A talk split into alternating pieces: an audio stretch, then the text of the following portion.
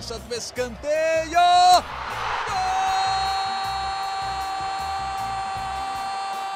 Para explodir o Estádio Independência em Belo Horizonte. Um dia que pode ser histórico para o América. Olha o Danilo, limpou para bater. Gol!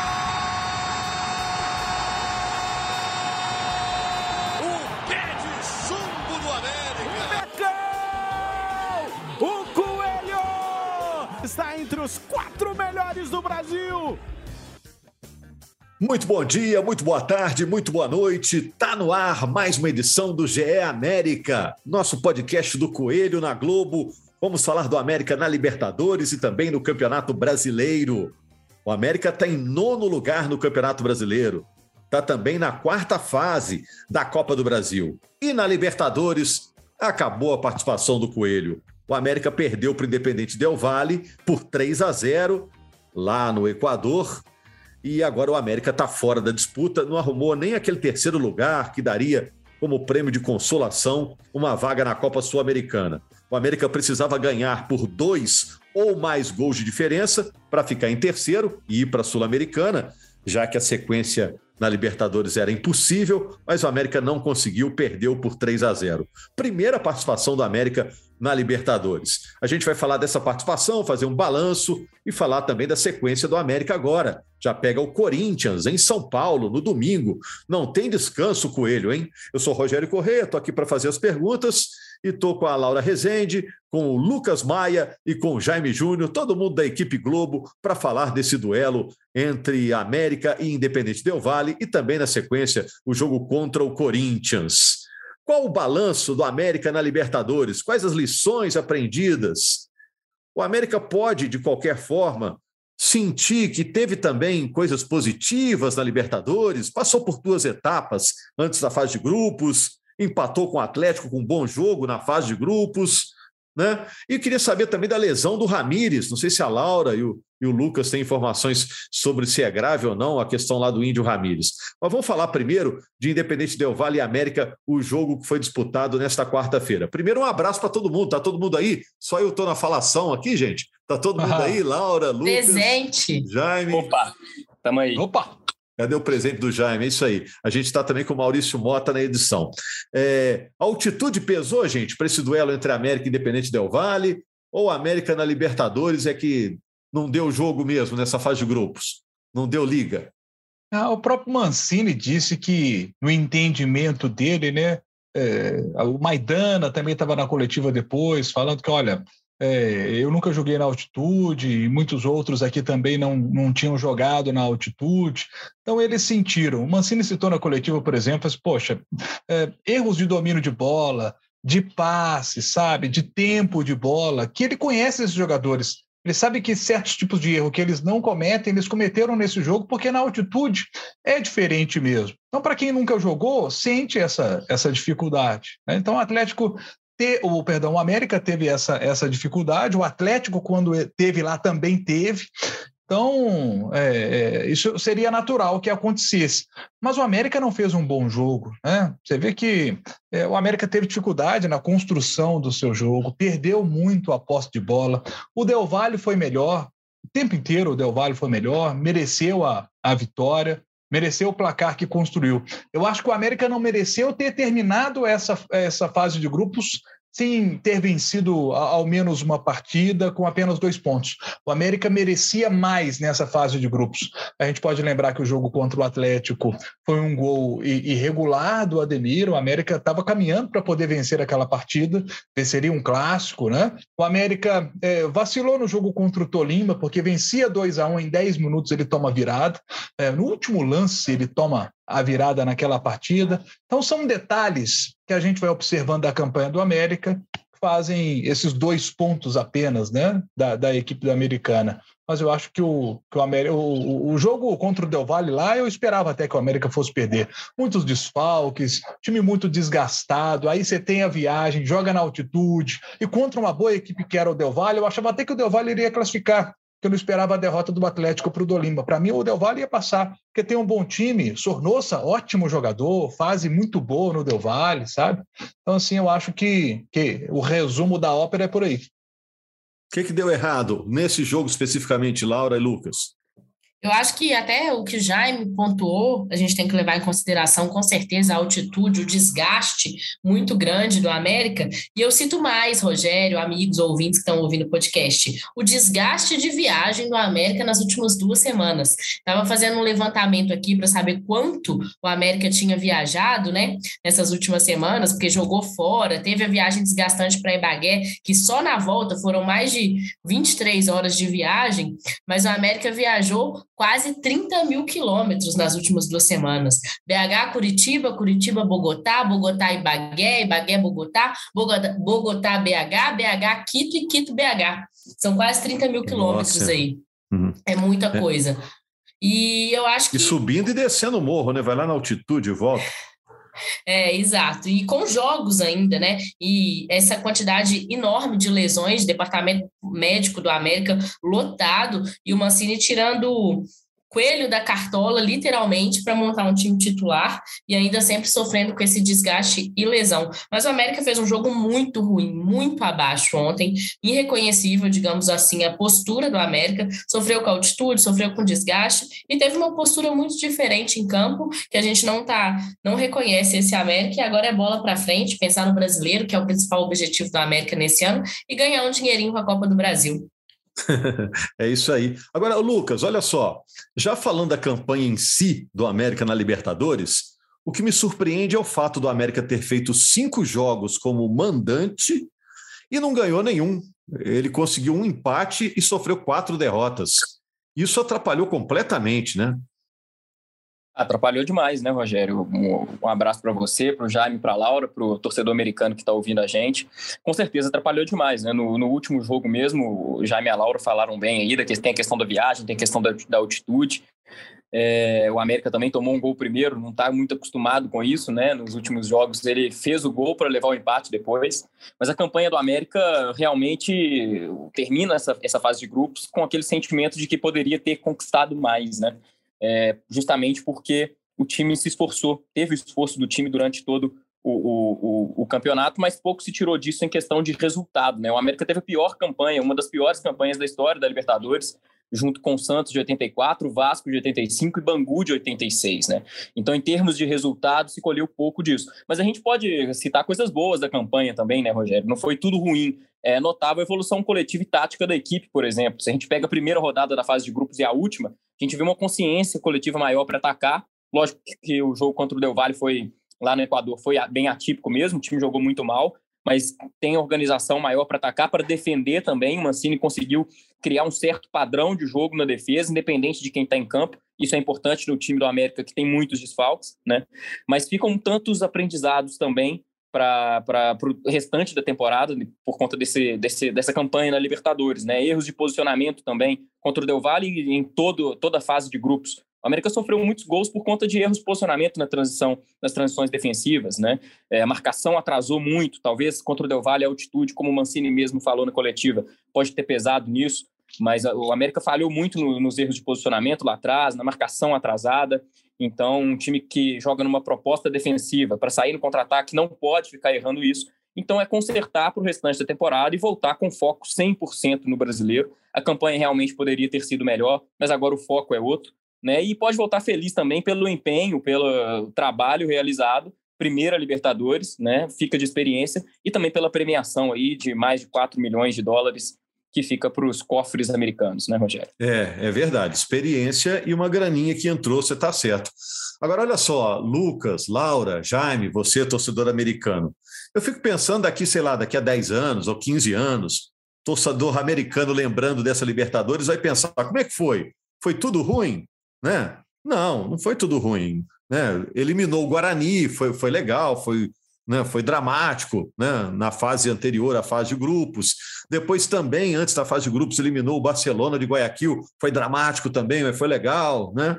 Na fase de grupos empatou com o Atlético, o Jaime já disse que o América esteve perto da vitória, né? o gol do Ademir de empate do Atlético foi irregular. Então, o torcedor do América, apesar de não ter feito a Libertadores que queria o clube, vai ter coisas boas para recordar aí também, né? Pelo menos vai render conversa, né, Jaime? É, Laura e Lucas.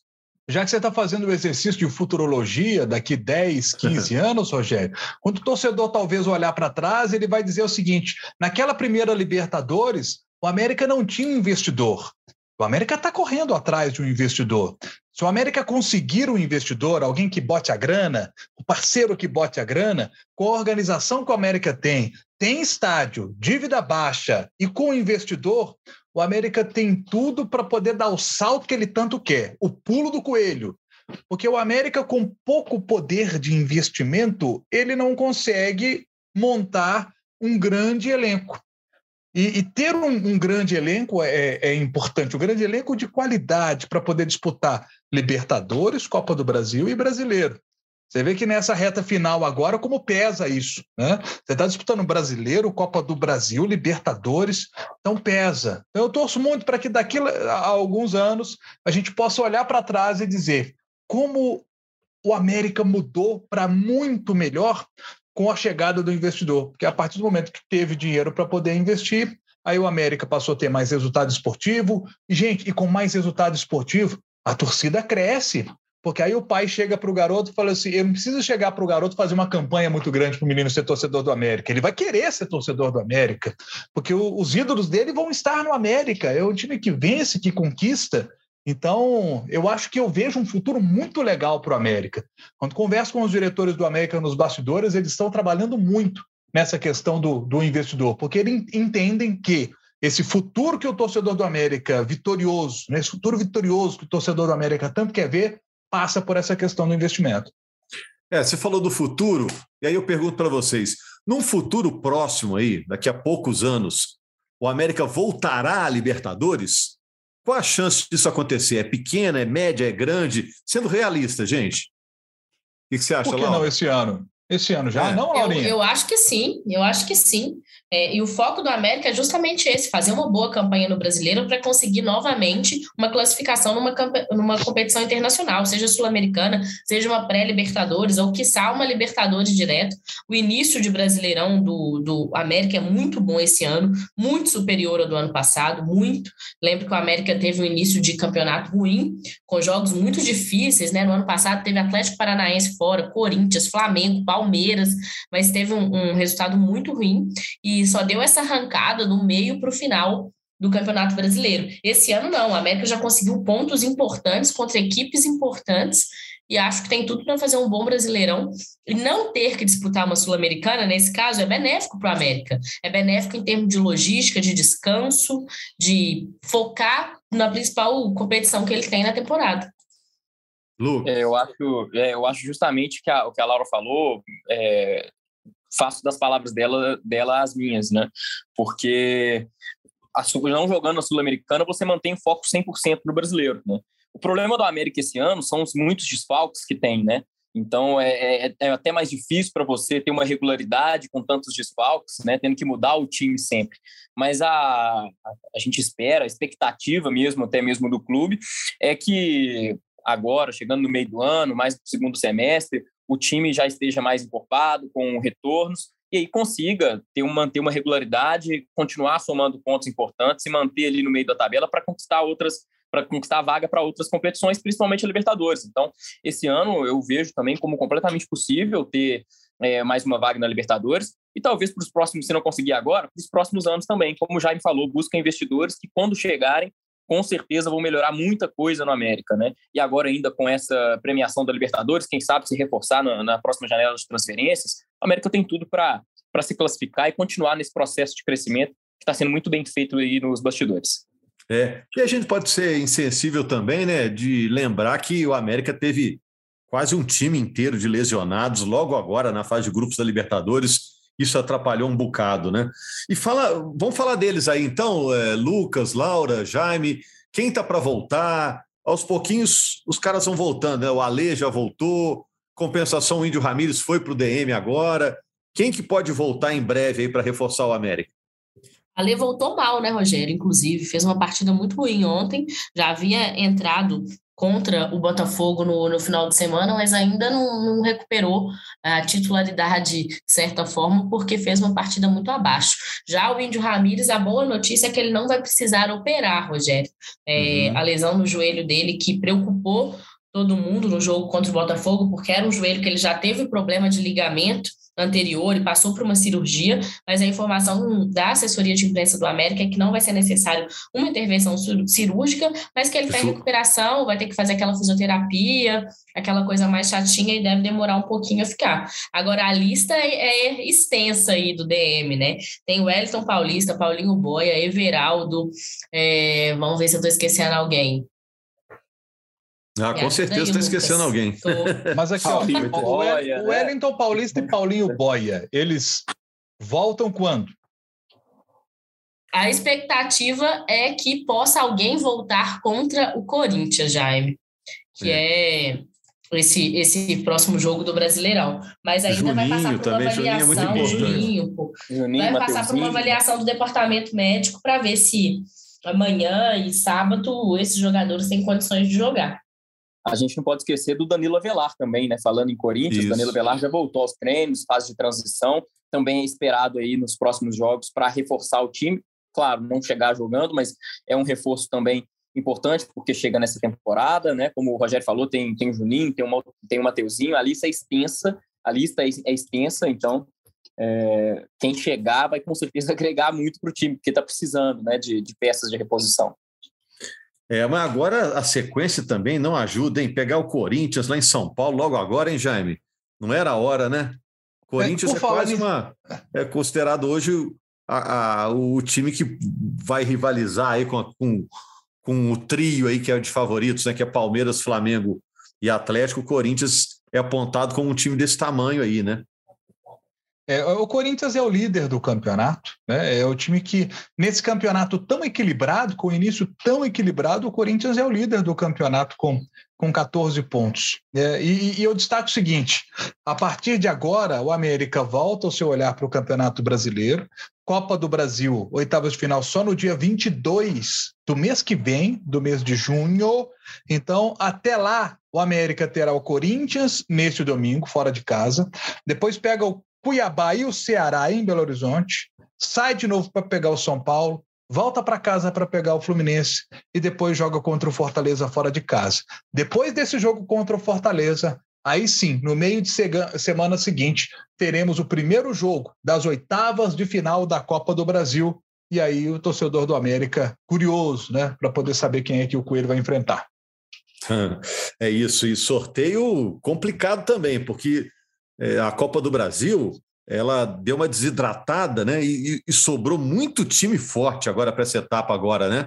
Vai ser com certeza jogo complicado, independentemente qual time o América enfrentará. Algo para fechar, Laura, Lucas, sobre o noticiário do América para o restante da semana e visando esse jogo contra o Corinthians? Ô Jaime, acho importante a gente falar também que, apesar da participação que foi é, ruim do América, tem que lembrar que o América, com essa participação inédita na Libertadores, levou para os cofres do, do clube quase 19 milhões de reais, né? Isso para o orçamento do América é muita coisa, vai ajudar com certeza nesse balanço, quando o América terminar o balanço financeiro do ano, e a expectativa é que consiga uma premiação ainda melhor com o Brasileirão desse ano, como foi ano passado também, quando ganhou 21 milhões pela posição, né, terminou em oitavo lugar, e também com a Copa do Brasil, que a América ainda quer beliscar um dinheirinho e chegar o mais longe possível. é isso aí. Ô Lucas, quer fechar então? Vamos, vamos pedir a conta aqui, já chamamos o garçom. Saideira é sua aí.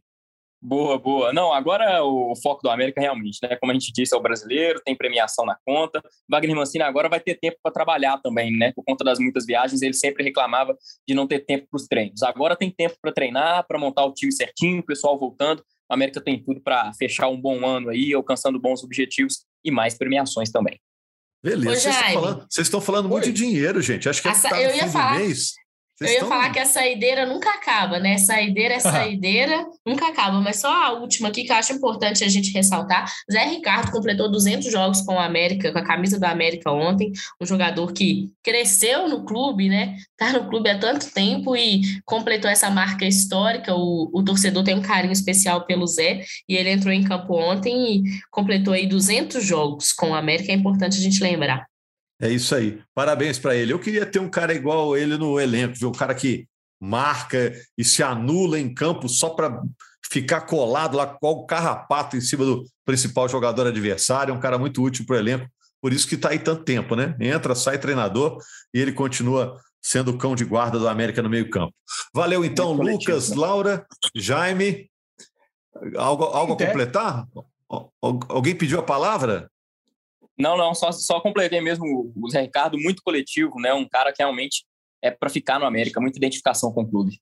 É, é o Zé do Coelho. Valeu, gente. Segunda-feira estamos repercutindo esse duelo entre Corinthians e América no fim de semana pelo Campeonato Brasileiro. Combinado?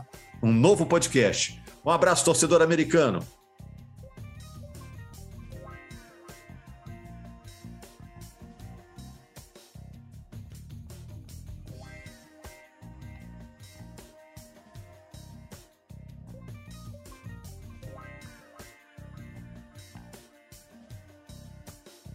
Fui para a cobrança do escanteio. Gol!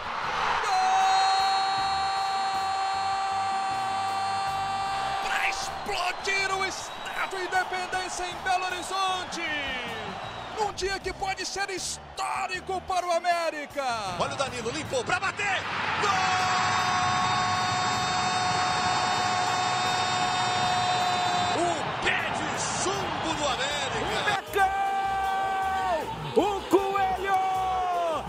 Entre os quatro melhores do Brasil.